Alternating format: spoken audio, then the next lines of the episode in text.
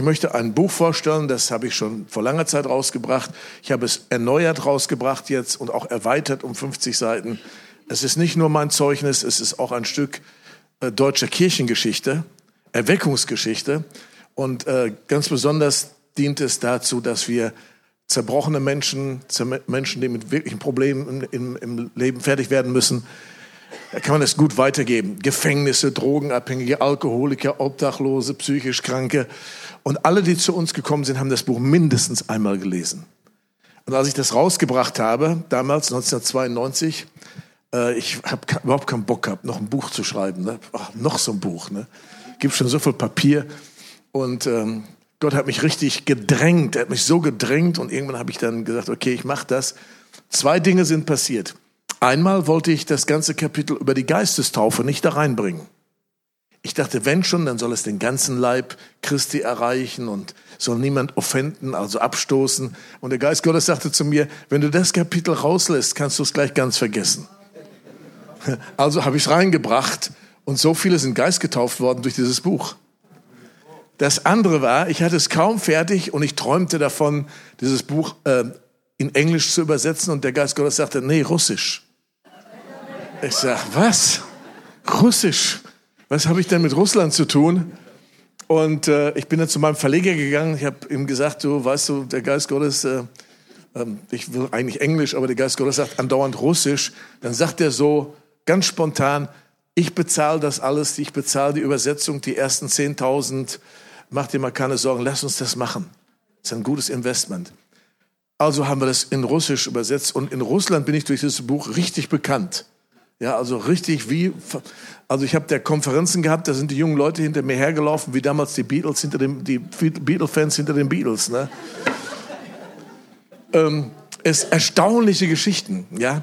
Also da ist ein Russe, der saß im Gefängnis in St. Petersburg und er war drogenabhängig und äh, ist da für mehrere Jahre eingebuchtet worden. Und er bekam dieses Buch und hat sich im Gefängnis bekehrt, musste noch zwei Jahre sitzen. Und er sagte, in diesen zwei Jahren hat mir dieses Buch geholfen zu überleben. Dann kam er raus und Gott hat ihn nach Dagestan geführt. Ihr wisst, wo das ist, ne? Die Deutschen nicht, aber ihr, viele von euch wissen, wo das ist. Dann kam er nach Dagestan und in Dagestan hat er eine wirklich segensreiche Arbeit aufgebaut unter Drogenabhängigen, mehrere Rehabilitationszentren. Naja, und dann war ich, habe es heute Morgen schon erzählt, dann war ich in Stuttgart und habe auf dem Geschäftsleute-Treffen gesprochen, nationale Konferenz hier in Deutschland. Und am Nachmittag sagt der Geist Gottes zu mir, ich soll einen Aufruf zur Bekehrung machen. Dann dachte ich, das, die sind alle so fromm hier, warum muss ich das denn jetzt machen? Hab dann einen Aufruf zur Bekehrung gemacht, so mit Leidenschaft und allem Möglichen. Ihr glaubt gar nicht, wie Gott manchmal wirkt, wie Gott manchmal handelt. Ich war in Uganda. In Uganda hat uns ein, ein afrikanischer Pastor gesagt, ich möchte, dass ihr da und da und da predigt. Naja, jetzt waren wir schon mal da. Und dann sind wir da lange hingefahren.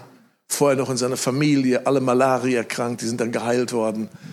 Und ich dachte, wo, wo geht das wohl hin? Und dann kamen wir irgendwann an einen Ort, ja, da war gar nichts. Nur eine Wiese. Und dann packt er da so seine, seine Anlage raus und sagt, jetzt predigt mal. Und ich dachte, Hilfe, was ist denn das für ein Typ, ne? Ich war der Leiter der Truppe, habe dann delegiert, habe dann zu meinem Kollegen gesagt, predige du mal. Und der hat gepredigt. Und der hat sowas von gepredigt. Ich dachte, das sind 10.000 Leute. Der hat sowas von gepredigt. Ich dachte, jetzt, jetzt fehlt es nur noch, dass er gleich einen Aufruf macht. Ja, und der macht einen Aufruf. Ich dachte, Hilfe, das ist ein Tag, da sollte man besser im Bett bleiben. Und er macht einen Aufruf. Und dann denke ich, na, was, was geht denn hier ab? Und dann war da so eine Holzhütte. Und dann kommt der erste schwarze Kopf dahinter vor. Der zweite schwarze Kopf kommt dahinter vor. Der dritte und der vierte und der fünfte. Und da waren fünf Leute, die haben das Evangelium gehört, haben sich versteckt dort und kamen nach vorne und haben ihr Leben Jesus gegeben. Ist krass, wie Gott manchmal wirkt. Ich war so beschämt. Und äh, da bei dieser Geschäftsleute Konferenz, ja, machen Aufruf für Bekehrung. Und ich denke, Mann, die sind doch alle dreimal wiedergeboren und gerettet. Ich habe das dann gemacht und dann kam auf einmal auch so von der Seite kam ein Ehepaar nach vorne, mehrere Jahre heroinabhängig. und haben ihr Leben Jesus gegeben und sind auf der Stelle frei geworden. Frei geblieben bis zum heutigen Tag. Ich habe die dann lange nicht mehr gesehen. Dann bekam ich eine Einladung, die haben mich am Flughafen abgeholt in Stuttgart. Ich habe die nicht mehr wiedererkannt. Die waren so verändert, innerlich und äußerlich. Er war mittlerweile Rechtsanwalt. Sie war Sozialarbeiterin, sie hatten ein Kind und erzählten mir, was Gott so alles in ihrem Leben getan hat, wie es weiterging und so weiter. Und äh, dann sagte sie, und, und ich empfinde, Gott will mich nach Dagestan bringen. Ich habe keine Ahnung gehabt, wo das war. Sie hat mir das dann erklärt. Und dann habe ich gesagt, okay, wenn ein Mann damit einverstanden ist, dann geh doch nach Dagestan. Ja? Dann ging sie nach Dagestan, die Ehefrau, und traf diesen Russland. Zufällig trafen die sich und dann feiten die beiden heraus, die haben sich beide bei mir bekehrt. Dann hat der Russland gesagt, hör mal, kannst du den nicht mal nach Dagestan einladen? Dann bin ich nach Dagestan gegangen und ähm, ich, ich war so fasziniert von diesem Land, alles Moslems. Alles Moslems. Und äh, ich bin dann in die Stadt gegangen, ich hörte dann immer, es ist so schwer mit den Moslems und so, und so weiter und so weiter. Und die hatten gerade einen Pastor da umgebracht, die Fundamentalisten da, die Radikalen. Und ich bin dann in die Stadt gegangen und ich kann euch sagen, ich bin sowas von lieb empfangen worden. Das könnt ihr euch nicht vorstellen. Innerhalb kürzester Zeit saß ich mit denen beim Tee. Ich bin nur noch in die Stadt gegangen. Immer wenn ich Zeit habe, bin ich in die Stadt gegangen, kriegte ich umsonst Tee. Und dann haben die sehr schnell über ihren Glauben erzählt. Was sie glauben, ganz schnell. Völlig unkompliziert. Wir Christen sind doch manchmal ein bisschen crazy, oder? Meine Zeit, ehe wir, wir da mal was rauskriegen, war Mann, Mann, Mann, Mann, Mann. Naja, und bei denen ging das ganz anders. Und dann haben sie mich auch gefragt, ähm, glaubst du auch? Und da habe ich natürlich gesagt, ich glaube auch. Und die, ja, was glaubst du denn? Dann habe ich natürlich gesagt, an Jesus Christus. Oh, und dann wollten sie anfangen, mit mir zu diskutieren. Und das mag ich überhaupt nicht. Man kann doch nicht über Gott diskutieren, oder? Man kann nur Gottes Liebe demonstrieren, aber doch nicht diskutieren. Ja? Und dann habe ich gesagt, nee, diskutieren tun wir nicht. Äh, ich würde gerne über euch prophezeien. Dann haben die gesagt, bist du ein Wahrsager? habe ich gesagt, sowas ähnliches. Ja? Und dann haben sich da auf dem Markt in einer Woche über 100 Leute bekehrt. Die Menschen waren so offen. Und ich dachte, boah, wie, wie Gott das so gebraucht. Dann gab es da einen anderen Russen, einen, ähm, einen Grufti. Wisst ihr, was Gruftis sind? Ja, die sehen aus wie der Tod im Topf, lange Haare. Ja, wirklich. Und, ähm, und, und dieser Grufti in Moskau ging in eine, in eine weltliche Bücherei und fand mein Buch auf Russisch. Und er liest es durch und gibt sein Leben Jesus. Und jetzt ist er in Vladivostok und sie gründen überall in Russland christliche Rehabilitationszentren. Eine Story nach der anderen. So, es ist ein wirklich gutes Tool. Dieses ist in Deutsch, nicht in Englisch. Es heißt zwar Help I Need ein gutes Tool, um weiterzugeben, Menschen mit der Liebe Gottes bekannt zu machen. So, wer das äh, umsonst haben möchte, kann das haben. Wer möchte das umsonst haben? Wer möchte das denn haben? Ladies first. Ladies first. Okay, Gott segne dich. Gut, worum geht es hier heute Abend? In Israel gab es eine Zeit von 400 Jahren geistlicher Dürre. Das war die Zeit, bevor Johannes der Täufer auftrat. So das Volk Gottes erwählt, durch die Geschichte getragen, Propheten, Zeichen und Wunder, alles Mögliche. Gott hatte sich erwiesen, dramatisch erwiesen. Und doch gab es dann diese Zeit von 400 Jahren geistlicher Dürre. Was heißt das? Es gab religiöses Leben, jüdisches religiöses Leben. Die Menschen gingen zur Kirche, sie fasteten, sie hielten die Feiertage, Speisegebote, Gesetze, was weiß ich, was sie da alles fabriziert haben, was da alles so Sache war. Aber es gab kein lebendiges, frisches Wort von Gott in dieser Zeit. Es gab keine lebendige Prophetie, nichts Frisches von Gott. Ich weiß gar nicht, wie man das aushält. Und sie haben der Tradition gedient und wenn wir der Tradition dienen, nur der Tradition dienen, dann wird Asche übrig bleiben. Aber wenn wir dem lebendigen Gott dienen, dann wird das Feuer immer größer werden, Daniel. Da hast du recht. Ja, wenn wir dem lebendigen Gott wirklich dienen, dann wird das Feuer immer größer werden. Und dann eines Tages passierte etwas. Ja, eines Tages trat da ein Mann auf, der sah sehr verwegen aus wahrscheinlich, lange Haare, Bart und äh, wahrscheinlich hingen doch so ein paar Heuschrecken in seinem Bart und Honig und all so ein Zeug. Ja, und der trat da auf einmal auf und der trat nicht in den Tempel auf, sondern öffentlich. Ich mag das, dass ihr nächste Woche auf die Straße geht. Die Gemeinde Jesu ist auf der Straße geboren worden und da gehört sie auch hin. Ich weiß gar nicht, was wir immer in unseren Versammlungsräumen machen. Die Keyboarder, Keyboarder werden nicht gerettet, die Notenständer werden nicht gerettet, der Teppich wird nicht gerettet, die Stühle werden nicht gerettet. Ich weiß gar nicht, was wir da machen. Die Gemeinde Jesu ist auf der Straße geboren worden und da gehört sie auch hin. Was haben wir eigentlich für ein Problem? Ja? Einmal im Jahr, das ist viel zu wenig. Ja, wie, wie soll so eine Stadt erreicht werden mit dem Evangelium? Wie soll so eine Stadt erreicht werden? Wie soll sie erschüttert werden im Heiligen Geist? Boah, da müsst ihr euch ins Zeug legen.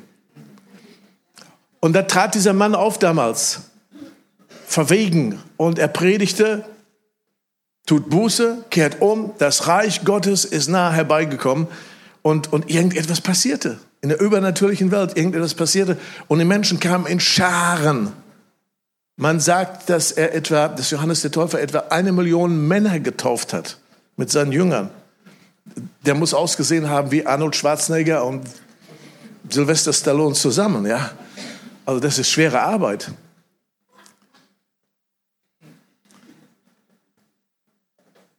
Und dann lesen wir, dass das Volk so voller Erwartung war, dass sie dachten, das ist der Messias.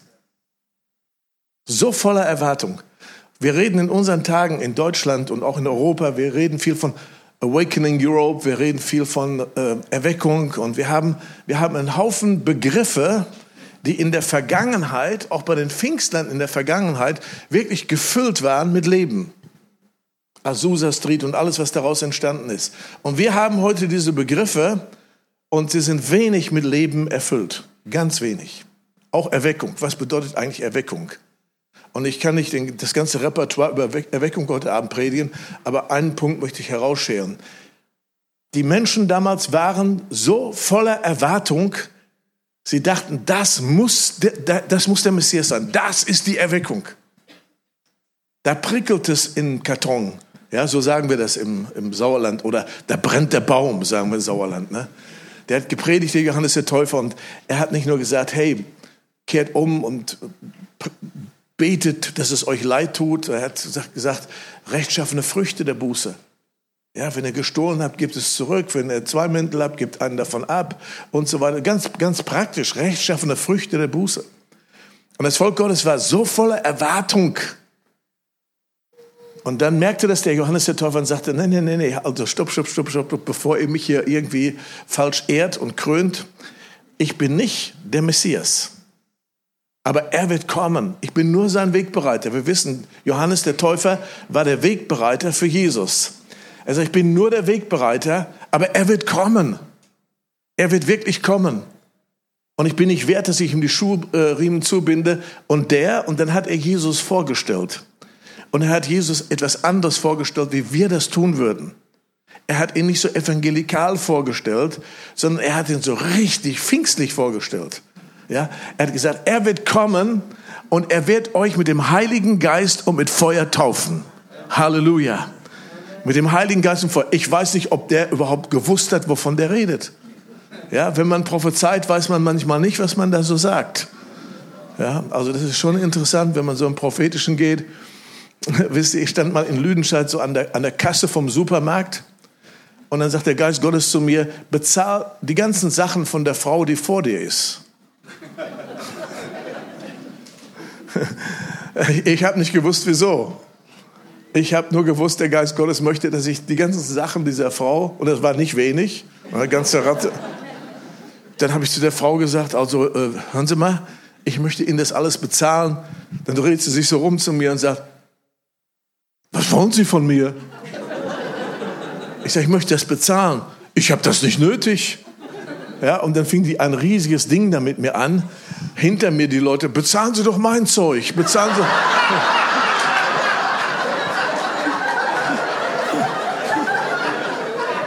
Das war oberpeinlich, aber diese Frau, ja, diese Frau hat mir so widerstanden. Ich habe das nicht nötig. Ich kann mein Zeug alleine bezahlen. Was wollen Sie? Immer wieder dasselbe. Die Kassiererin, nun nimm sie doch das endlich an, damit es hier weitergeht. Ne? Oh Mann, Mann, Mann. Dann endlich habe ich ihr das dann bezahlt, mein Zeug bezahlt und dann wartete sie da mit ihrem Einkaufswagen und, und schaute mich so fast böse an, ja. Eine Deutsche. Und dann kam es wieder, was wollen Sie von mir? Was wollen Sie? Ich sag, ich möchte gar nichts. Ich bin Christ und Gott hat mir gesagt, ich soll Ihnen Ihr Zeug bezahlen. Sie sind doch total verrückt. Ja, ich bin nicht verrückt, ich tue nur das, was Gott mir gesagt hat. Sie meinen, Gott hat zu Ihnen geredet? Ich sage, ja. Ja, das ist ein Ding. Ich sage, darf ich mal mit Ihnen beten? Ja, hier? Ich sage, ja. Ich sagte, ich bete aber nicht. Ich sage, nee, brauchen Sie nicht. Aber wenn ich Sie berühren darf, dann wäre... Sie wollen mich berühren? Das ist so ein Fun, das ist so ein Spaß, wenn du es mit echten Heiden zu tun hast. Ne? Die Christen, die, oh ja. Ich habe da mit der Frau gebetet, auch prophetisch gebetet, die fing an zu weinen. Ist ganz tief von Jesus berührt worden, hat mit mir das Übergabegebet gesprochen. Dieser Johannes der Täufer, der hat nicht gewusst, was er da macht. Der wird euch mit dem Heiligen Geist und Feuer taufen. Was ist denn das? Naja, und dann irgendwann kam Jesus, oder? Dann kam er. Als Jesus gezeugt wurde und Maria auch oder, oder Elisabeth auch schwanger war, da haben die beiden schwangeren Frauen sich ja besucht. Ne? Ihr kennt die Geschichte alle, oder? Die haben sich besucht und die eine hatte den gesalbten Herrn unterm Herzen, die andere den gesalbten Propheten Johannes den Täufer und die haben sich besucht und da passierte etwas. Eine Manifestation. Was denn? Der Johannes fing an zu hüpfen. Ja, der begegnete Jesus und dann fing der an zu hüpfen, so richtig, war richtig was los, Freude, ne? Missionswerk zur Freude war dazu gegangen. und dann fingen, dann fingen beide an zu prophezeien. Beide fingen an zu prophezeien und Maria prophezeite vieles, Elisabeth auch, aber da war ein Satz, ein Satz, den sie prophezeite.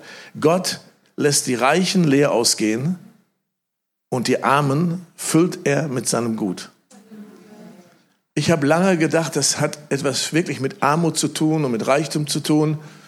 Und ähm, es mag auch so sein, äh, aber es gibt ein, ein, ein Reichtum, der Erweckung verhindert wenn wir über Erweckung nachdenken. Es gibt einen Reichtum, der Erweckung verhindert. Und zwar ist es der Reichtum, alles schon erlebt zu haben. Alles schon gehört zu haben. Alles schon mitgemacht zu haben.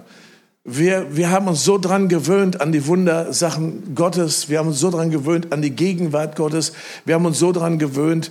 Wir sind so satt geworden absolut satt und merken gar nicht, dass wir in unserer Sattheit so verloren sind. Wir merken gar nicht, dass wir in unserer Sattheit kaum etwas bewegen. Schaut mal, wir leben in Deutschland. Ich bin hier geboren nach dem Krieg. In Deutschland leben 82 Millionen Menschen. Von diesen 82 Millionen Menschen sind nur zwei Prozent wiedergeboren. Ich habe das mal einer Gruppe von Chinesen erzählt, als sie bei uns auf dem Gebetsberg waren. Da haben die einen Schock gekriegt. Da, da riefen die spontan aus, dann ist Deutschland ja Missionsland, da müssen wir ja Missionare nach Deutschland schicken. Ja, es ist bitter nötig, oder? Es ist bitter nötig. Und, und manchmal rechnen wir uns so reich und wir denken, wir haben alles und wir, wir brauchen nichts. Und der Prediger hat schon über uns gebetet und der Prediger hat schon über uns prophezeit und der hat schon bei uns gepredigt und, und, und wir wissen alles und merken gar nicht, dass wir, dass wir so einen Reichtum haben, der der Erweckung wirklich im Weg steht. Ein Kennzeichen für Erweckung ist, Daniel, das ist heute Abend mehrfach äh, ausgesprochen, ein Kennzeichen für Erweckung ist Hunger. Was ist Hunger? Keiner von uns weiß das vielleicht wirklich. Ich besuche verschiedenste Bereiche, verschiedenste Länder in dieser Welt, da hat man Hunger. Da wissen die, die, die, die Familien nicht, wie sie morgen überleben sollen.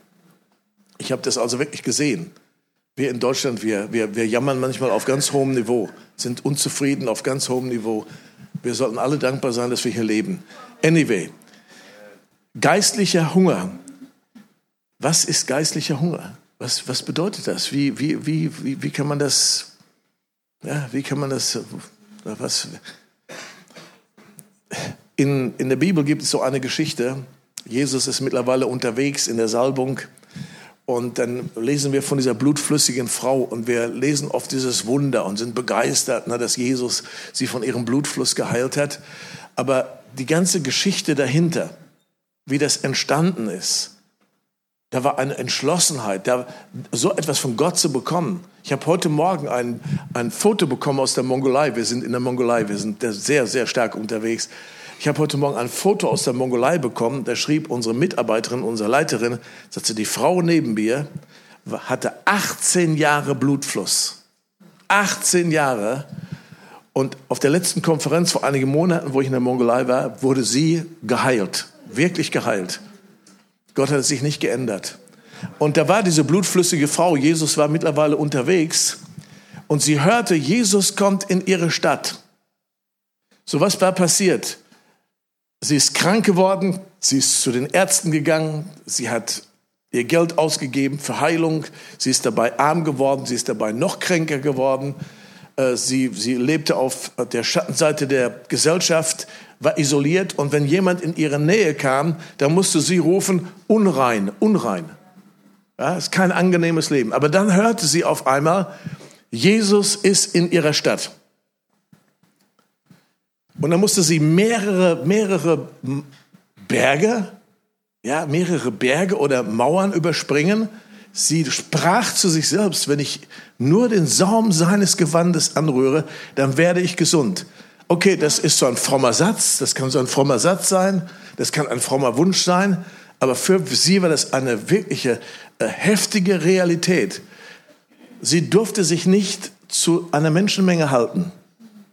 Das ging nicht. Unrein, unrein, gleich wie Aussatz. Eine Frau in der jüdischen Kultur würde das eh nicht tun, sich in eine Masse drängen und einen Mann berühren. Versteht ihr? Aber sie spürte da, oder sie wusste, Jesus ist in der Stadt. Wenn ich nur den Saum seines Gewandes berühre, dann werde ich gesund. Das heißt, sie hat mehrere Mauern überwunden und hat dann wirklich das bekommen, was sie brauchte, nämlich eine komplette Heilung. Amen. Und wir denken manchmal, das kommt uns alles so zugeflogen. Na, wenn Gott mich heilen will, dann soll er mich heilen. Wenn ich Geist getauft werden soll, dann soll er mich Geist taufen. Ne? So, Wer will das Buch haben? Ja, ich. Alle haben sich gemeldet, ja, aber keiner hat was dafür getan.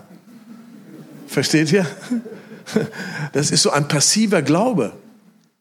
Und der Glaube an Jesus, wie die Schrift sagt, ist alles andere als passiv. Diese Frau wollte, was sie wollte, was sie wollte, was sie wollte, und sie war entschlossen, alles dafür zu tun. Es gab einen anderen Mann, völlig andere Geschichte. Ja, ein Mann, der Karriere gemacht hatte, der eine Familie hatte, der, der genug Geld hatte und der merkte eines Tages, das, was, was, was ich da mein Leben nenne, das ist eigentlich kein Leben. Äh, ich habe Sehnsucht nach etwas anderem. Und dann hörte dieser Mann auch, Jesus kommt in seine Stadt, nämlich Jericho. Ja? Und dann lesen wir etwas ganz Besonderes, etwas wirklich ein erwecklicher Begriff. Er begehrte, Jesus zu sehen. Wenn du etwas begehrst, boah, da machst du alles für, stimmt's? Oh, wenn du diese Frau da begehrst zum Heiraten, boah, da machst du die verrücktesten Sachen, stimmt's? Boah, mit der sitzt du im Auto bis morgens 4 Uhr, um 6 Uhr musst du anfangen zu arbeiten, stimmt's? Ja, ja, ja. Und die Zeit vergeht wie nix. Wenn du etwas begehrst, wenn du ein neues Auto begehrst, wenn du ein Haus begehrst, wenn du etwas begehrst, da machst du ziemlich viel für, da machst du sogar Schulden für. Das ist ganz krass, was wir so alles machen, wenn wir etwas begehren.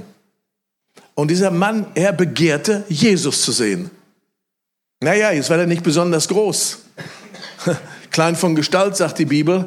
Und dann kommt er dahin und, und dann, naja, so, wenn er deutscher Christ gewesen wäre, hätte er gesagt, oh, schon alles voll.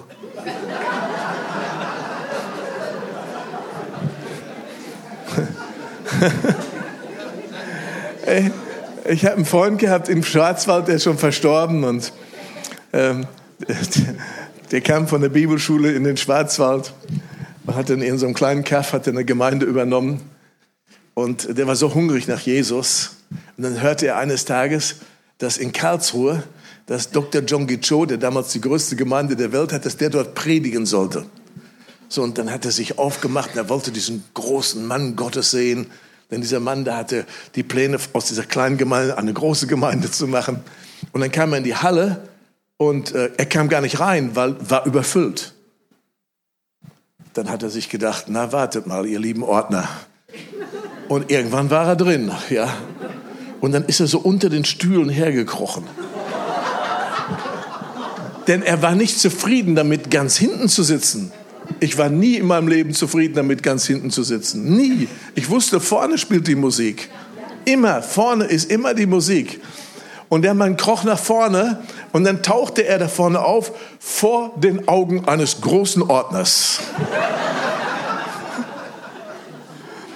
Und dieser Ordner fing an, naja, guckte nicht ganz so freundlich mehr und wollte den Mann gerade so nach hinten bringen. Und dann kommt der Dr. Cho aus der Tür und sagt, lass den Mann da vorne sitzen, den habe ich im Gebet gesehen.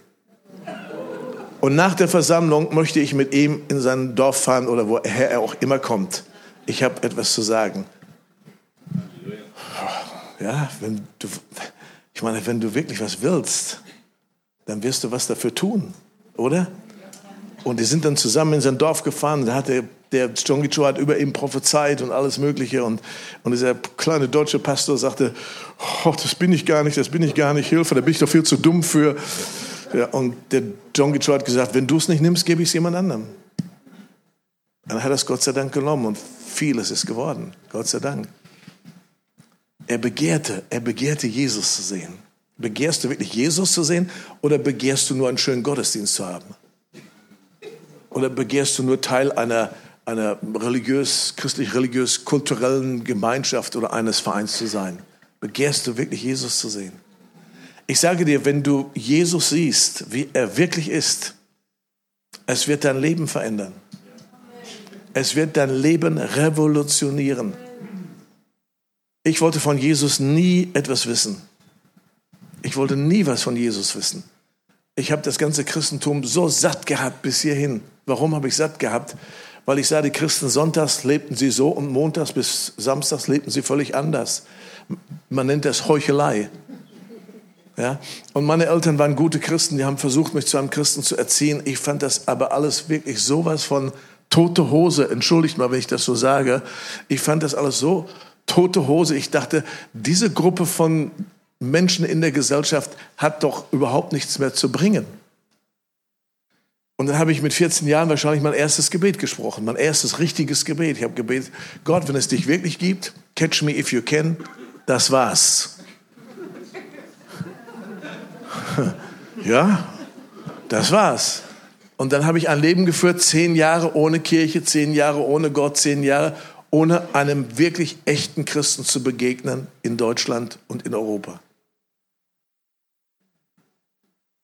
Einmal bin ich nachts in Hamburg auf der Reeperbahn aus einer Disco gekommen und dann lief ich so einer Gruppe von Heilsarmee-Leuten in die Arme. Die schrappten da auf so einer billigen Klampfe, welch ein Freund ist unser Jesus, um zwei Uhr nachts und ich dachte, Hilfe und nichts, wie weggerannt. Das war das einzige Mal. Aber Gott hat mich erwischt. Nach über zehn Jahren hat Gott mich erwischt auf einer Drogenparty. Aber wie? Richtig heftig, richtig krass, dass mir Hören und Sehen verging. Ich habe so eine tiefe Erfahrung mit Gott gemacht. Es hat mein Leben von einem Moment auf den anderen verändert. Ihr Lieben, ich, ich bin nicht der Freund von, von, von diesen ganzen Theologien und Theorien und Philosophien in der Gemeinde Jesu. Das braucht Zeit, das braucht Geduld, auf und ab, auf und ab, ab und auf und dann Einbrüche und Zusammenbrüche und wieder Neubekehrung 26 Mal. Hilfe.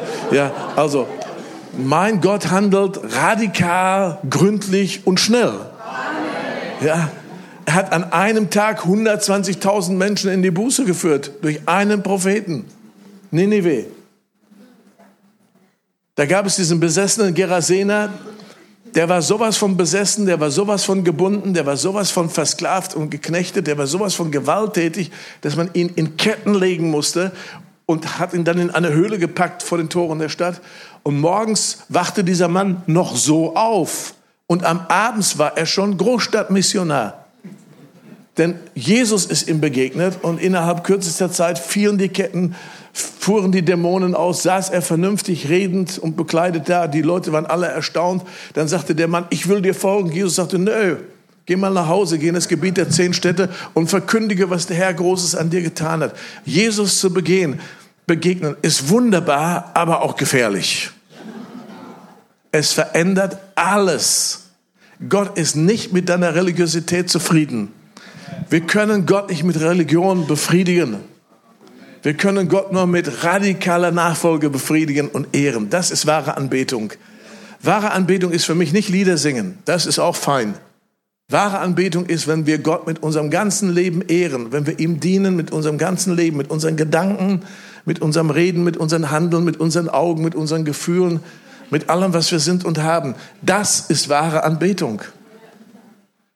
So, da war dieser Mann und er begehrte Jesus zu sehen und konnte nicht ist also nicht zurückgegangen, zurückgewichen, nein, nach vorne und dann rauf auf den Baum.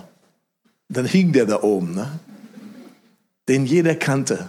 Ja. Und die Leute haben gedacht, ach du Schande, jetzt ist er verrückt geworden, jetzt ist er durchgeknallt. Das ist, das ist die Quittung von Gott, ja. Die Quittung von Gott, dass er uns bezogen, äh, betrogen hat, er war Taxkollektor und sowas. Und da hing der da oben im Baum und er begehrte Jesus zu sehen. Und dann kommt Jesus und bleibt unterm Baum stehen und spricht ihn mit Namen an Zachäus, steig eilend herab. Nicht langsam. Nächste Woche komme ich bei dir zu Besuch. Ja, steig eilend herab. Heute will ich in deinem Hause einkehren. Und der Zachäus tschuf, runter vom Baum, rennt nach Hause, Frau, ich krieg Besuch, dieser Jesus kommt und dann die ganzen Jünger, die werden alle kommen. Und die Frau erzählt, hör auf, ich habe dir gesagt, du wirst niemand mehr unangemeldet bringen. Das wirst du mit mir, das hast du mir versprochen, das wirst du nicht mehr tun. Und dann sagt er, ich, der hat sich selbst eingeladen. Und dann erleben wir eine echte Bekehrung. Dann erleben wir eine echte Bekehrung, eine echte Umkehr ja, dann sagt der Zachäus nicht, äh, ah, von heute an möchte ich äh, immer in die Synagoge gehen. Und von heute an werde ich immer meinen Zehnten geben. Und ich werde die Feiertage halten und ich werde fasten und äh, nicht sowas, sondern erleben wir eine echte Umkehr. Die Hälfte seiner Güter, ja, die gebe ich den Armen und wenn ich betrogen habe, gebe ich es vierfältig zurück. Am Ende blieb nichts übrig. Das war eine echte Bekehrung. Es gibt einen anderen Mann, der war blind geboren. Wisst ihr, was das, was das ist? Blind geboren. Als ich das erste Mal in die Mongolei ging, da habe ich einen Mann getroffen, der, der ist ohne Pupillen geboren worden. Der kannte Jesus nicht. Das war ein richtiger Heide. Ja, das war ein Buddhist. Und wir beten da auf dem Schwarzmarkt an. Da beten wir gerne an, auf dem Schwarzmarkt. Wir beten auch gerne auf der Müllkippe an und wir beten auch gerne in Gefängnissen an und an so wunderbaren Orten. Und dann beten wir da auf dem Schwarzmarkt an und die Kraft Gottes kommt über diesen Mann und er wird in einem Augenblick sehend. Dieser Mann wusste noch nicht einmal, wie alt er war. Er wusste nur eins, vorher war er blind und jetzt kann er sehen. Und dann kam er und mit einer Übersetzerin hat er dann da auf dem Schwarzmarkt erzählt, was ihm passiert ist. Und dann habe ich zu ihm gesagt, weißt du denn, wer dich gesund gemacht hat? Er sagt, nein. Dann habe ich ihm von Jesus erzählt und dann hat er sich bekehrt. Am nächsten Tag, es gab noch keine Gemeinde in der Mongolei. Am nächsten Tag kamen ganze Dörfer an und wollten Dr. Jesus sehen. Wirklich da war so eine Erweckung auf einmal, die wollten, die wollten Dr. Jesus sehen und haben dann gefragt, ist es möglich? Wir haben, wir haben so viele Kranke, wir haben keine Ärzte, wir haben kein Geld. Die Krankenhäuser, da geht man zum Sterben rein, aber nicht um gesund zu werden. Ist es möglich, Dr. Jesus zu sehen? Ja, und die haben Dr. Jesus kennengelernt. Befreiung, Heilung, Bekehrung und noch und noch. Das war die Geburtsstunde der Gemeinde Jesu in der Mongolei. Heute gibt es allein in der Hauptstadt über 400 Gemeinden und dann Gemeinden über das ganze Land und viele haben wir gegründet. Gott, wenn du mit Jesus wirklich gehst, dann wird es um mehr gehen, als dass du nur existierst. Dann geht es um mehr als einfach nur zu überleben. Dann geht es um mehr als einfach nur, ja, Jesus ist dazu da, dass er meinen Problemen dient. Ja, dass er mir hilft, meine Schulden zu bezahlen, dass er mir hilft, klar mit meinem Ehemann zu kommen, dass er mir hilft, klar zu kommen mit meinen ungläubigen Kindern, dass er mir hilft, klar zu kommen auf meine Arbeit. Oder wenn ich keine Arbeit hätte, dann kriege ich vielleicht eine Arbeit. Das ist ein viel zu, das ist ein total verkürztes Evangelium. Es ist nicht das Evangelium vom Reich Gottes. Naja, und da war dieser blind geborene Mann und ich liebe diese Geschichte und der fängt an zu schreien, Jesus, du Sohn Gottes, du Sohn Davids, erbarme dich über mich. Vielleicht waren da nur Deutsche um ihn herum, die haben auf alle Fälle geschrien, ruhig hier, hier, hier schreit man nicht in der Kirche. oh Mann. Als ich, meine erst, als ich die erste Pfingstgemeinde kennenlernte, war ich geschockt und fasziniert zugleich. Geschockt, weil die so laut waren und fasziniert, weil es so viel Jesus war. Werde ich nie vergessen. Hat mir geholfen zu überleben. Der schreit, Jesus, erbarme dich. Und die, bist du ruhig hier? Und dann schreit er umso lauter. Und die, die haben wirklich versucht, lauter Wasser auf sein Feuer, auf sein Begehren zu gießen. Er hat sich nicht einschüchtern lassen. Und dann auf einmal bringt ihn her. Jetzt dreht sich das Ganze. Hey, hast gehört? Du sollst zu ihm kommen. Auf einmal waren sie alle mit ihm, ne? Oh Mann, das Volk Gottes. Je, je, je. Und dann kommt er zu Jesus und Jesus sagt zu ihm, was willst du, dass ich dir tun soll? Ah, ah, könnte dein Ministry-Team für mich beten? Hat er nicht gesagt, wir sind manchmal so religiös. Der hat klipp und klar gesagt, also ich will sehend werden, fertig. Ja, lass uns die Sachen nicht kompliziert machen. Ich will sehend werden. Und er sagt, die geschehen nach deinem Glauben. Zack, und der war geheilt. So einfach ist die Geschichte. Das Leben mit Jesus ist einfach. Was ich sage hier heute Abend, wenn du geistlich hungrig bist, bist du erweckt. Ich habe eine Frau, nachdem ich äh, viel, viel Erweckung erlebt habe auf der Drogenszene, viele Bekehrungen. Irgendwann haben wir uns mit den Gemeinden auseinandersetzen müssen. Und dann bin ich in eine Gemeinde gekommen und dann haben wir so erzählt, Geist getauft, Beine rausgewachsen, Kranke geheilt, Dämonen ausgefahren und ich merkte irgendwie, die ganze Atmosphäre veränderte sich in der Gemeinde. Wir wurden angeguckt, als wenn wir direkt aus der Hölle gekommen wären. Ja, und dann so eine Frau sagte so, so wie lange bist du denn gläubig eigentlich? Hm, habe ich noch nie gehört, die Frage. Dann habe ich so ausgerechnet zwei Jahre. Ach, dann bist du so junggläubig. Ja, als ich so junggläubig war, oh, da hat man Feuer gebrannt. Aber dann, wenn man so länger mit dem Herrn geht.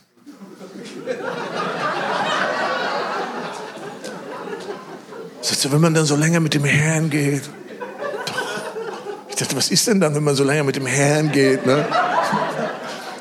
Sagt sie, dann brennt das Feuer immer mehr runter. Und ich dachte, das ist ein komischer Christ hier.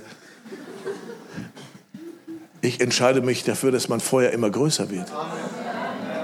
In meiner Bibel steht nicht, dass das Feuer immer kleiner wird, sondern das Feuer soll immer größer werden, immer größer werden, immer größer werden.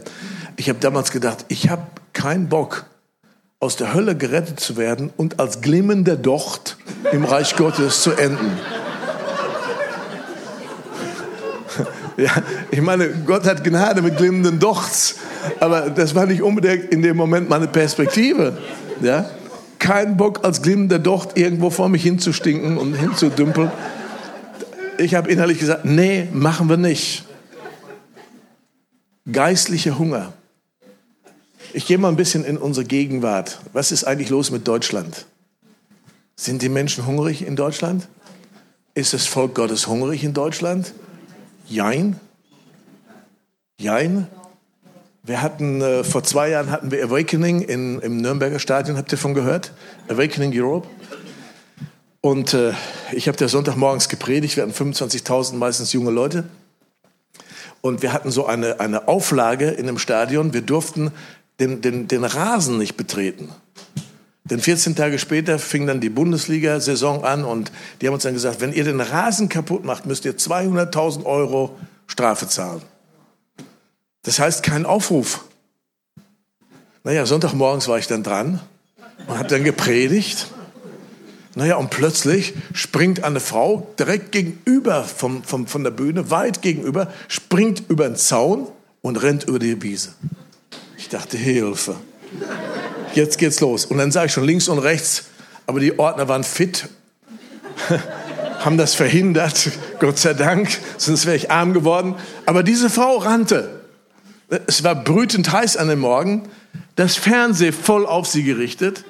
50.000 Augen auf sie gerichtet, rannte die über die ganze Wiese und die Ordner hinterher. Ja, irgendwann kam sie vorne an und dann boom. Dann knallte die so unterm Heiligen Geist auf den Boden und lag da für Stunden. Wir haben sie ein bisschen in den Schatten getragen, weil es war so heiß. Und ich habe gedacht, was in aller Welt ist denn in diese Frau gefahren? dass die da vor aller Welt da über die Wiese rennt. Und dann später habe ich mit ihr gesprochen und sie kam an dem Morgen in das Stadion und sagte, Gott, in meinem Leben muss sich was ändern.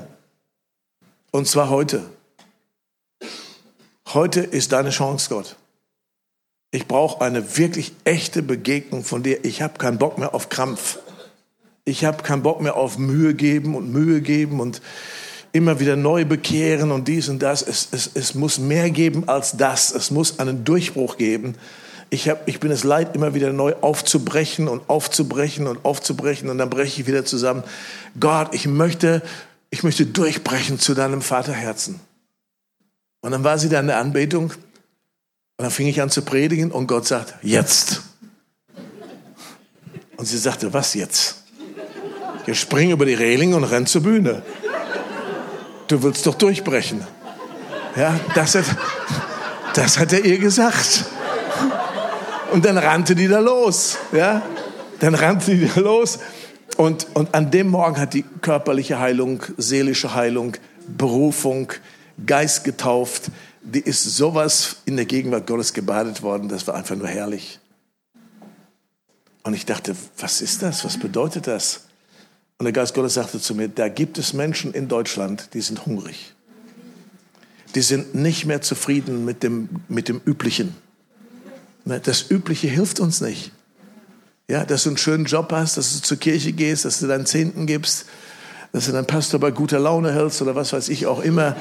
Ja, irgendein Missionsprojekt unterstützt und so weiter und so weiter. Das, das, das hilft uns alle nicht.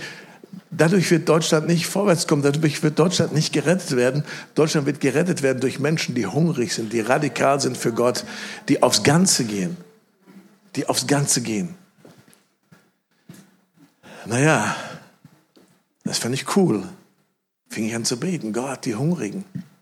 Dann hatten wir eine Konferenz in Österreich. Ja, in Österreich geht richtig was ab. Ja, in den 90er Jahren, das war so Deutschland, dann Anfang des Jahrtausends, das war mehr so die Schweiz. Und, und jetzt ist Deutschland, äh, Österreich führend. In Österreich geht richtig die Post ab. Ich habe keine Zeit, euch da in alles reinzubringen. Wir haben ein Zentrum in Wien und wir hatten eine Konferenz organisiert Ende letzten Jahres. Und da haben wir einen jungen Mann, der war noch nie in einer christlichen Konferenz. Der hat noch nie eine christliche Konferenz mitgemacht. So, den haben wir dann gefragt, ob er uns hilft, die Konferenz als Ordner, so irgendwie. Ja, und dann fingen wir, fingen wir an zu beten, unsere Leute in Wien fingen an zu beten. Gott schickt die Hungrigen. Ja, Gott schickt die Hungrigen. Und er auch. Boah, ja, Gott schickt die Hungrigen. Naja, und dann kam die Konferenz und dann am Samstagabend rannten die Österreicher, also wirklich wie von der Tarantel gestochen, rannten die alle nach vorne, die sprangen über die Stühle und äh, unser armer Ordner hier, ja, der, der versuchte das zu handeln, nichts ging mehr. Und der Geist Gottes hat geheilt, ne, Menschen gerettet worden, fast alle lagen am Boden da irgendwo. Und dann haben wir das ausgewertet, die Konferenz. Und dann, dann sagt er, Mann, und ich war verantwortlich als Ordner. Und aber am Samstagabend, da, da ging nichts mehr. Die haben mich einfach überrannt die, die haben mich gar nicht mehr ernst genommen. Ich sollte doch Ordner sein und die sind über mich drüber. Und, und dann habe ich mich so geärgert, dass, die, dass ich, das sind die Christen. Und dann auf einmal sagt er, und dann habe ich mich erinnert, dann habe ich mich erinnert, was hast du denn gebetet? Schick die Hungrigen. Das ist ein neuer Christ, ne? Schick die Hungrigen. Ja, ein Hungriger, der kümmert sich nicht um Ordner. Der kümmert sich nicht um Ordner. Ein Hungriger kümmert sich nicht um die Sitzstruktur, ein Hungriger kümmert sich nicht um, dass alles schön ordentlich zugeht. Ein Hungriger, der, der, rennt, der überrennt alles. Ehrlich. Anfang des Jahres war ich dann auf der Mehrkonferenz. Habt ihr davon gehört? Die Mehrkonferenz in Augsburg? Ja, und die Halle war hoffnungslos überfüllt, 10.000 Leute in der Halle. Und man sagte mir, bitte mach keinen Aufruf, da kriegen wir Schwierigkeiten mit den mit, den Saal, mit dem Saalmanagement hier und so, wir dürfen das nicht machen. Also versuch irgendwie anders da zu, zu Ende zu kommen als mit dem Aufruf. Und ich dachte, Hilfe, ich mache so gerne einen Aufruf. Ja, was nützt es euch, wenn ihr einen Haufen Zeug hört und ihr bekommt noch nicht mal die Chance zu reagieren? Ist das nicht unbarmherzig? Ja, ist doch wahr. Und dann dachte ich, Mann, wie, wie, wie mache ich das ganze Ding denn da zu Ende? Und dann gab es so eine Messehalle und wir hatten auch so einen Infostand an der Messehalle. Wir hatten da vier oder fünf Leute aus Lüdenscheid. Und dann habe ich gesagt, Leute, wenn ihr prophetisches Gebet haben möchtet oder so etwas, dann geht ihr einfach in die Messehalle, da haben wir so einen Stand. Ja, und dann war das zu Ende da. Und ich hatte ein Fernsehinterview auch bei uns am, am Messestand. Und ich wollte dann da hingehen und ich denke, was ist denn heute in der Messehalle los? Ja, hunderte von Leuten in der Messehalle und ich fand dann heraus, die rannten alle zu unserem Stand. Alle. Alle. Hunderte. Ich kam da an, unsere Leute sagten, was hast du gemacht? Was, was hast du gemacht? Und dann, dann haben die fünf Stunden nonstop, fünf Stunden nonstop mit denen gebetet. Viele Katholiken. Gerettet, geheilt, befreit, Geist getauft, zu Boden gefallen. Nach fünf Stunden kam ich dahin, wollte man nach dem Rechten gucken, da kam, da kam so eine Frau an, ich, ich, ich habe so lange jetzt gewartet, kann ich noch Gebet empfangen? Und an unsere Mitarbeiterin sagte, kann ich eine Viertelstunde Pause haben? Ja, aber dann bin ich dran, war. Warum erzähle ich euch das? Da ist ein Hunger, da ist ein Hunger im Land, im Volk Gottes, die wollen mehr die wollen wirklich die Gegenwart Gottes erfahren. Die wollen wirklich Gott erfahren, Gott erleben. Die verändernde Kraft Gottes. Amen. Die verändernde Gegenwart Gottes. Hei, hei, hei. Hei, wenn das geschieht. Boah, ich war in der Konferenz, bin eingeladen worden in die Vereinigten Staaten. Und da waren da so 800 Pastoren und die kleinste Gemeinde, die da vertreten waren, das war äh, eine Gemeinde mit 800 Leuten. Die anderen waren alle größer der hat ein paar tausend. Ich war da eingeladen und äh, Bill Johnson von Redding war da. Ich kannte ihn nicht und ich war eingeladen als Redner da und dann habe ich den, den Randy Clark, der hat das da organisiert. Ich habe ihn dann gefragt, wer, wer eröffnet denn diese Veranstaltung? Und dann sagte er Heidi. Ja, Heidi aus der Schweiz? nee, sagte er Heidi aus Mosambik. Das wusste ich auch nicht, dass es eine Heidi in Mosambik gibt. Ne? Eine schwarze Heidi habe ich mir vorgestellt. Aber Heidi in Mosambik war nicht schwarz, sondern weiß und blond und blaue Augen, geboren in Kalifornien. Und die sollte den Abend eröffnen. Ich habe nie was von dieser Frau gehört. Und die kam und kam nicht. Haben wir noch ein Lied gesungen und noch ein Lied, ne? wie das so ist. Ne? Haben wir so seine Tricks, ne? noch ein Lied gesungen. Und endlich kam die. Ja, die kam auf allen Vieren auf die Bühne. Die war sowas von betrunken im Heiligen Geist, das könnt ihr euch gar nicht vorstellen. Und dann stellte ich fest, die ist schon im Flugzeug so betrunken im Heiligen Geist gewesen, dass man sie im Rollstuhl aus dem Flieger herausfahren musste, dann ins Hotel und es hat einige Zeit gedauert, bis sie dann, und dann war sie so, höher kam sie nicht als so. Ich dachte, wow, Heidi aus Mosambik. Dann versuchte sie zu predigen, ging überhaupt nicht. Die Predigt an diesem Abend war folgende. Too big, too small. Too big, too small. Und ab und zu kam mal so ein Wunder durch und dann kriegte ich mit, ja, dass sie da äh, in fünf Jahren 10.000 Gemeinden gegründet haben. Und dann, too big, too small. Und, und ich sitze da als Deutscher, ne? Und gucke mir die amerikanischen Pastoren an und sehe die Gegenwart Gottes komplett da. Die Gegenwart Gottes war so stark und plötzlich, ohne Aufruf, sprangen die hoch. Die haben nicht auf den Aufruf gewartet. Plötzlich sprangen die hoch. Und dann sprangen die über die Bänke, da waren so Bänke, über die Bänke drüber und warfen sich vorne an der Bühne auf die Knie und fingen an zu weinen und zu beten. War dramatisch. Ich dachte, was beten die denn da? Ich dann so ein bisschen näher ran. Gott, vergib mir dass ich meine Zeit vergeudet habe. Ich brauche eine neue Begegnung mit dir. Da war ich so beschämt. Habe ich gedacht, wenn die ihre Zeit vergeudet haben, was ist denn dann mit dir? Da war so eine Gegenwart Gottes. Am nächsten Morgen habe ich Heidi aus Mosambik ein bisschen kennengelernt. Und sie erzählte mir, wie sie mit ihrem Mann 20 Jahre gearbeitet haben in der Mission und einiges auch bewirkt haben.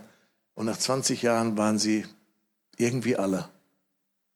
Und haben sie gebetet, Gott, es gibt eigentlich mehr. Wenn ich in meine Bibel reinschaue, es gibt doch eigentlich mehr.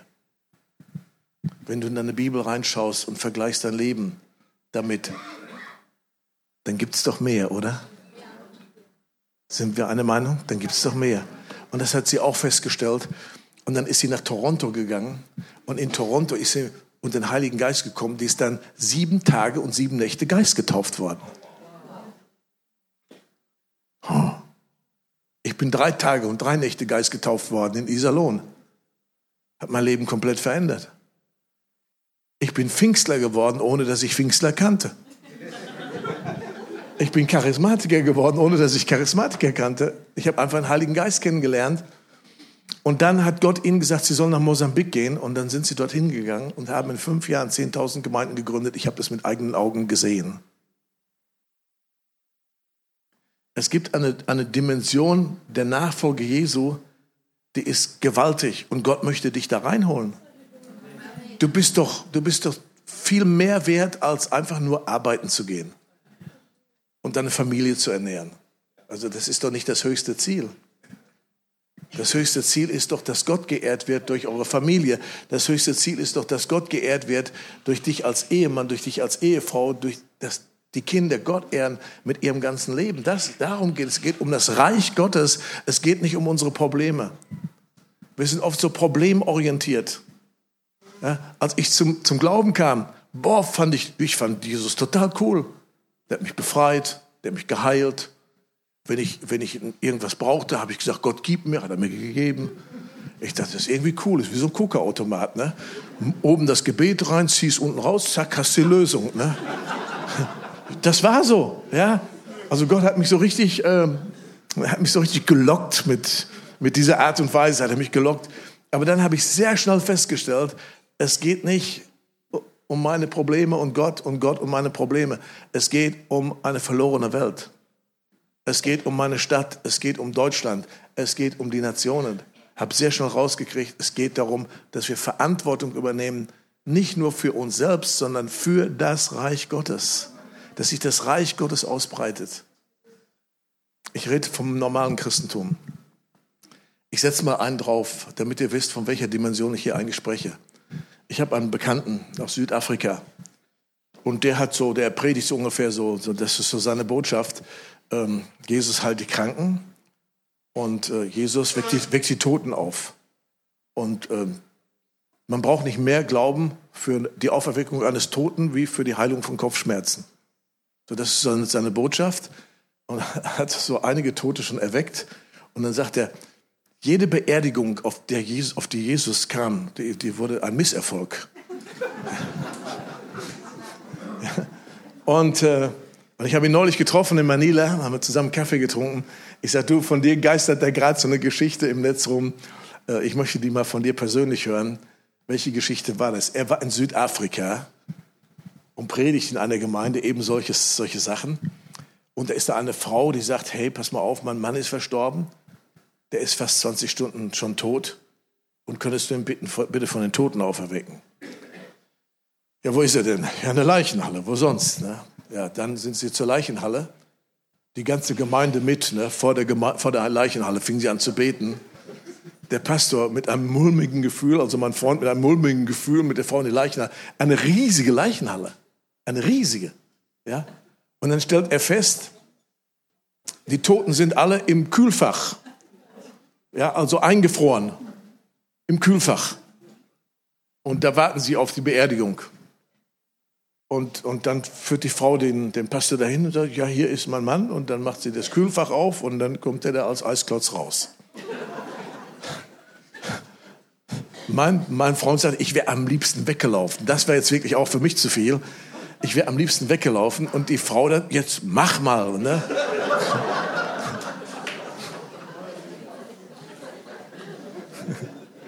Merkt ihr, wie, wie anders das manchmal so ist? in erwecklichen Gebieten. Jetzt mach doch mal. Ja, dann legt er so seine Hand an den gekühlten Leichnam und der taut auf. Der taut auf, lange Geschichte kurz gemacht, der Mann steht auf. Ein Schrecken, ein Schrecken kam in die Leichenhalle. Die sind alle rausgelaufen, mein Freund, der Pastor auch.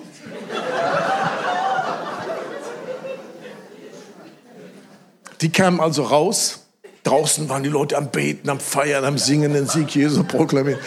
Die kamen dann also alle da rausgerannt und die feiernde Gemeinde dachte, was ist mit denen passiert? Haben die ein Gespenst gesehen? Die waren wirklich geschockt. Und dann waren da einige Ärzte in der Leichenhalle, die gingen da auf ihre Knie und die haben ihr Leben Jesus gegeben und haben Gott angebetet. Große Wunder, große Wunder. Und mein Freund, der Pastor, sagt, ja, es ist schon Schon ein Wunder. Ich habe auch noch niemand aufgetaut und dann. und dann, dann sagten die, die, die, die, die, die, die Ärzte, das ist nicht das Wunder. Das ist nicht das Wunder. Und mein Freund sagt, das ist nicht das Wunder? Was ist denn das Wunder?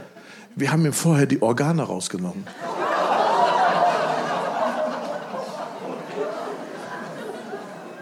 Und der Mann lebt. Der Mann lebt. Ich habe einen Freund aus Nigeria, der ist ungefähr so groß, so wie Zachäus.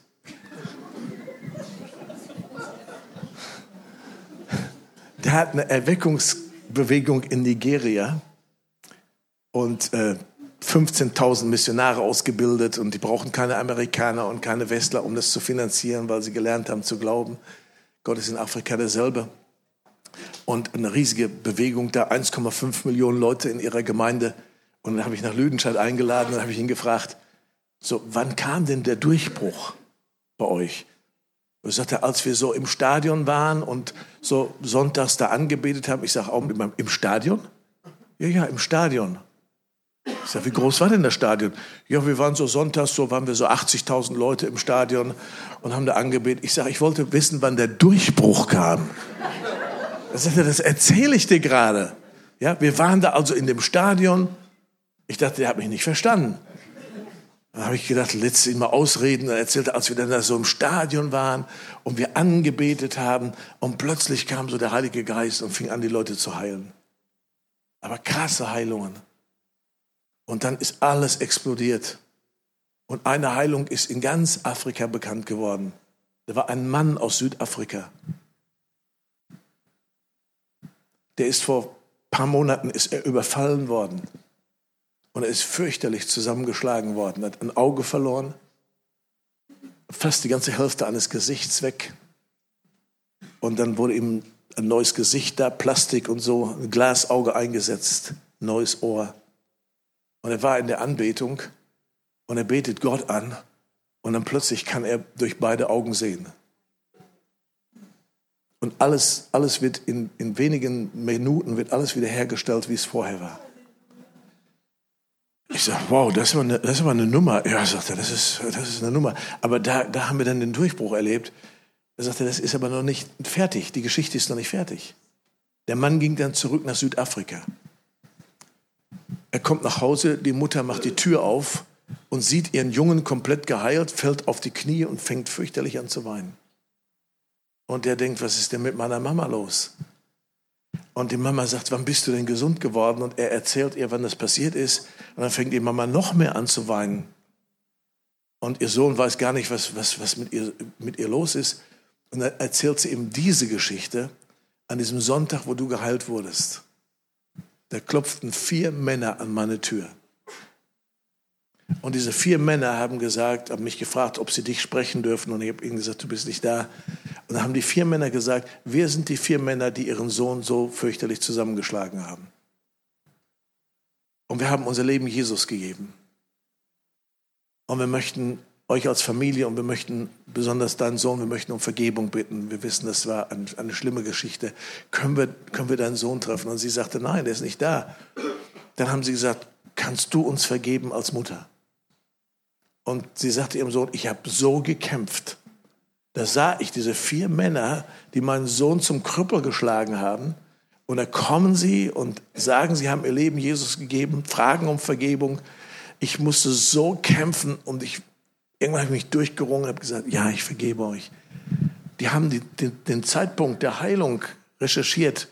In dem Moment, wo sie sagte, ich vergebe euch, wurde der Sohn geheilt im Stadion. Ich rede von ganz normalem Christentum. Da gibt es so viel mehr. Gott hat dich erwählt. Gott hat dich gerufen. Gott hat dich berufen. Nicht damit du ihm nachfolgst und du andauernd deine Sünden bekennen musst. Weißt du, dass es Befreiung gibt? So viele Christen bekennen ihre Sünden und bekennen ihre Sünden und bekennen ihre Sünden und bekennen ihre Sünden. Wenn du immer wieder deine selben Sünden bekennen musst, dann bist du nicht frei. Das Wunderbare am Kreuz von Golgatha ist doch, dass Jesus uns befreit hat. Er hat uns befreit vom Fluch der Sünde. Er hat uns befreit von jeder Dämonie.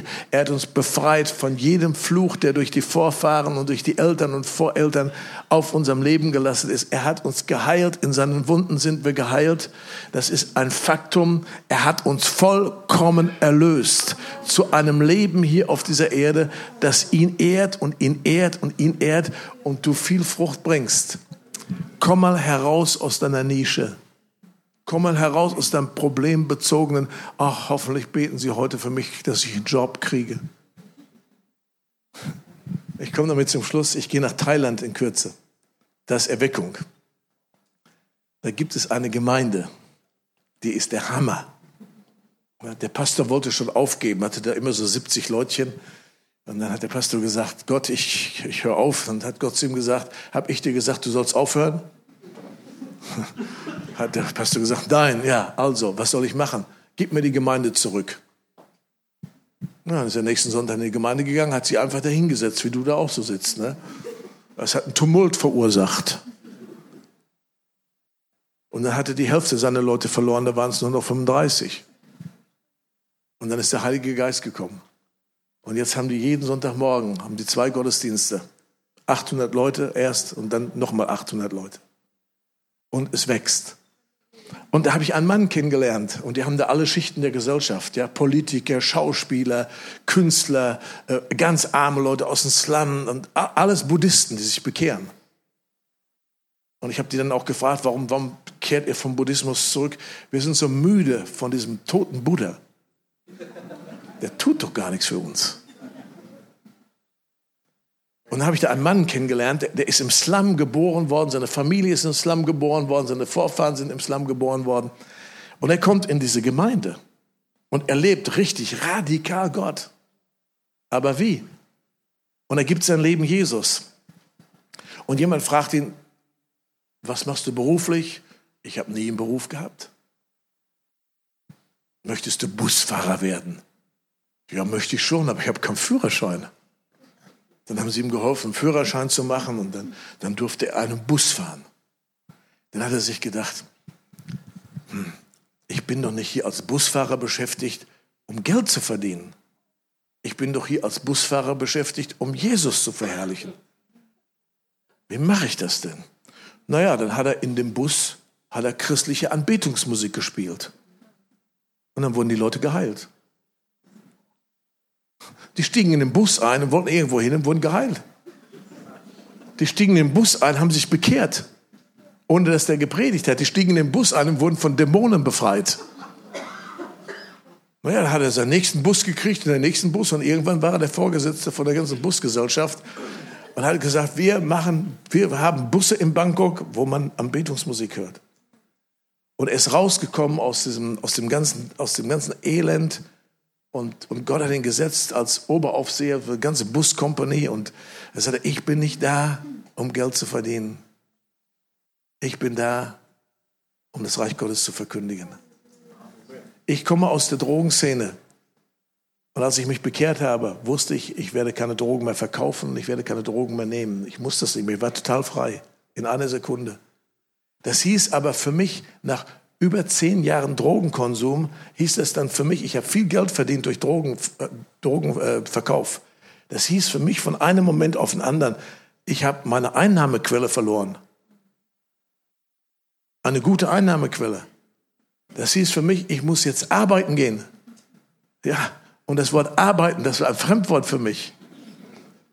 Und dann habe ich, habe ich einen Job bekommen, meine Frau hat einen Job bekommen äh, in einem Schreibwarengeschäft.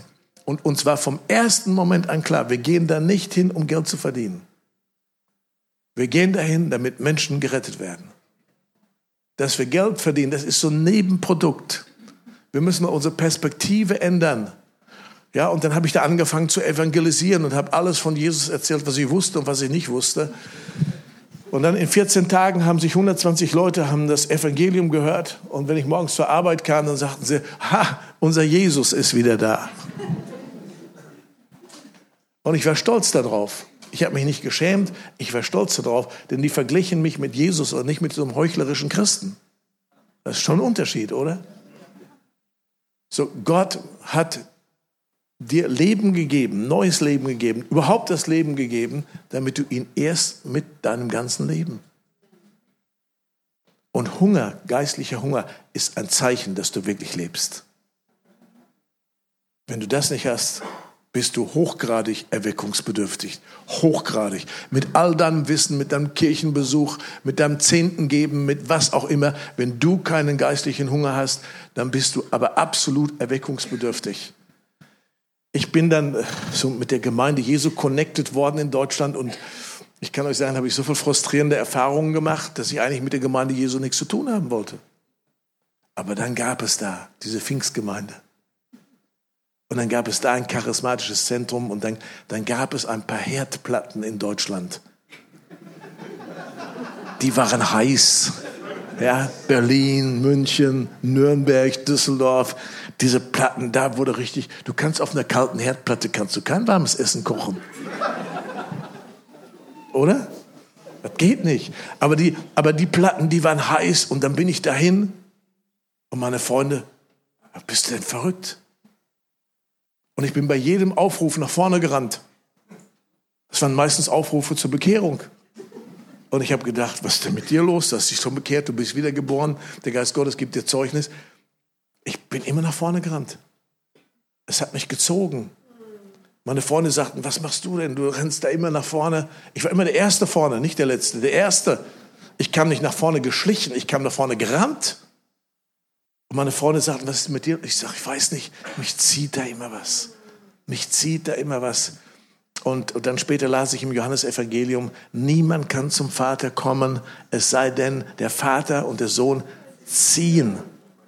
Und dann weiß ich noch, war ich in einer Versammlung, nachdem ich mehrere Mal nach vorne gerannt bin und mir schon richtig blöd vorkam, war ich in einer Versammlung und da hat so ein Prediger wieder gepredigt und es ging Richtung Aufruf und ich stand schon wieder in den Startlöchern und der Geist Gottes sagte, jetzt bist du durch. Der Geist Gottes sagte uns, wann wir durch sind. Niemand anders. Der Geist Gottes sagte uns, wenn wir durch sind. Und das hat mein Leben verändert. Geistlicher Hunger Gott lässt die Reichen leer ausgehen, die Hungrigen füllt er mit seinem Gut. Oh Mann, wenn du hungrig bist, ist dir doch alles egal, oder? Ist dir doch völlig alles egal. Was wir immer denken, ja, wird nur nicht zu extrem werden. Ne? Ja, das Extremste, was wir hinkriegen, ist Klatschen. Halleluja.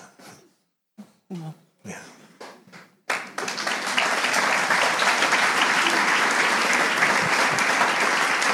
Wer hat noch Hunger? Wer hat noch Hunger? Halleluja.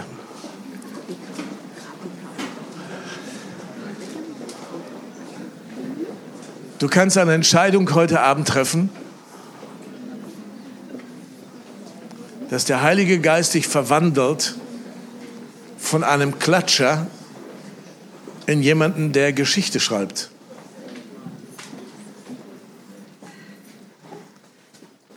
Der Geist Gottes gibt dir die Vollmacht, dass du deine eigene Geschichte veränderst. Die Geschichte deiner Familie. Dass Flüche gebrochen werden. Wenn du radikal mit Jesus durchgehst, dann werden Flüche zerbrochen. Dann wird es keine Scheidung mehr geben. Und dann wird es keinen Krebs mehr geben. Und dann wird es keine Leberzirrhosen mehr geben. Dann gibt es keine Sucht mehr. Weil Gott ist wirklich fähig, alles zu durchbrechen, was der Feind da in unserem Leben aufgerichtet hat. Halleluja. Der Schlüssel dafür ist der Heilige Geist. Er möchte dein Leben umkrempeln. Er möchte dich erfüllen. Er möchte, dass du in den Sachen gehst, in denen Jesus auch gegangen ist. Ihr Lieben, der Standard Jesu ist doch der, ihr werdet dieselben Dinge tun, die ich auch getan habe. Und noch größere. Denn ich gehe zum Vater. Er möchte, dass du dieselben Dinge auch tust, die Jesus getan hat. Du musst nicht warten, bis ein Prediger kommt und für dich betet. Du musst nicht warten, bis ein Prediger kommt und für deine kranke Mutter betet oder für deine süchtigen Kinder. Du kannst das selber tun. Denn er hat gesagt, geht hin, heilt die Kranken, reinigt die Aussätzigen, treibt die Dämonen aus, verkündigt das Reich Gottes. Umsonst habt ihr es empfangen, umsonst gebt es weiter. Halleluja. Bist du bereit für so ein Leben? Bist du bereit, deine Familie zu Jesus zu führen? Warum wartest du noch so lange? Heute ist der Tag des Heils. Wenn du heute nach Hause gehst, wenn du heute nach Hause gehst, dann kannst du mal die Menschen in deiner Familie anrufen oder besuchen oder ansprechen, die dir so lieb sind. Und du kannst ihnen sagen, heute ist der Tag des Heils. Und dann wirst du merken, wie der Feind kommt mit allen möglichen Entschuldigungen. Und wie er sagt, das geht nicht, dies nicht, das nicht, jenes nicht. Das sind alles keine Dinge vom Heiligen Geist. Ich habe letzte Woche, vorletzte Woche mit einer Frau zusammengesessen im Restaurant. Und sie erzählte mir von ihren Eltern 80 Jahre wie schwer das alles ist. Drei Tage später ruft sie mich an durch ihre Pastorin. Beide Eltern haben ihr Leben Jesus gegeben. Das ist doch, worum es geht. Akzeptiere nicht die Dinge in deinem Leben, die nicht gehen, sondern akzeptiere die Gegenwart Gottes. Und wenn du hungrig bist, streck mal einfach deine Hände zu Gott, dein Herz. Und dann bete doch mal da, wo du bist. Bete doch mal da, wo du bist. Und rufe zu Gott. Wenn du keinen Hunger hast, dann sag, Gott, mach mich hungrig. Wenn du keine Errettung hast, dann rufe zu Gott, errette mich. Wenn du Heilung brauchst, dann rufe zu Gott, dass er dich heilen soll. Wenn du Befreiung brauchst, dann rufe zu Gott, dass er dich befreien soll. Erheb mal dein Herz und deine Stimme zu Gott, dein Haupt, deine Hände. Lass ihn mal deine Stimme hören. Was willst du, dass ich dich, dir tun soll, sagt er. Was willst du, dass ich dir tun soll in deinem Leben? Was willst du, dass ich tun soll in deiner Familie, in deiner Nachbarschaft, auf deiner Arbeit, hier in dieser Gemeinde? Was willst du, dass ich dir tun soll? Halleluja. Jesus ist immer noch derselbe. Er rettet, er heilt und er befreit. Mit einer großen Absicht, dich zu senden, das gute Evangelium vom Reich Gottes zu verkündigen, wo auch immer du bist. Halleluja.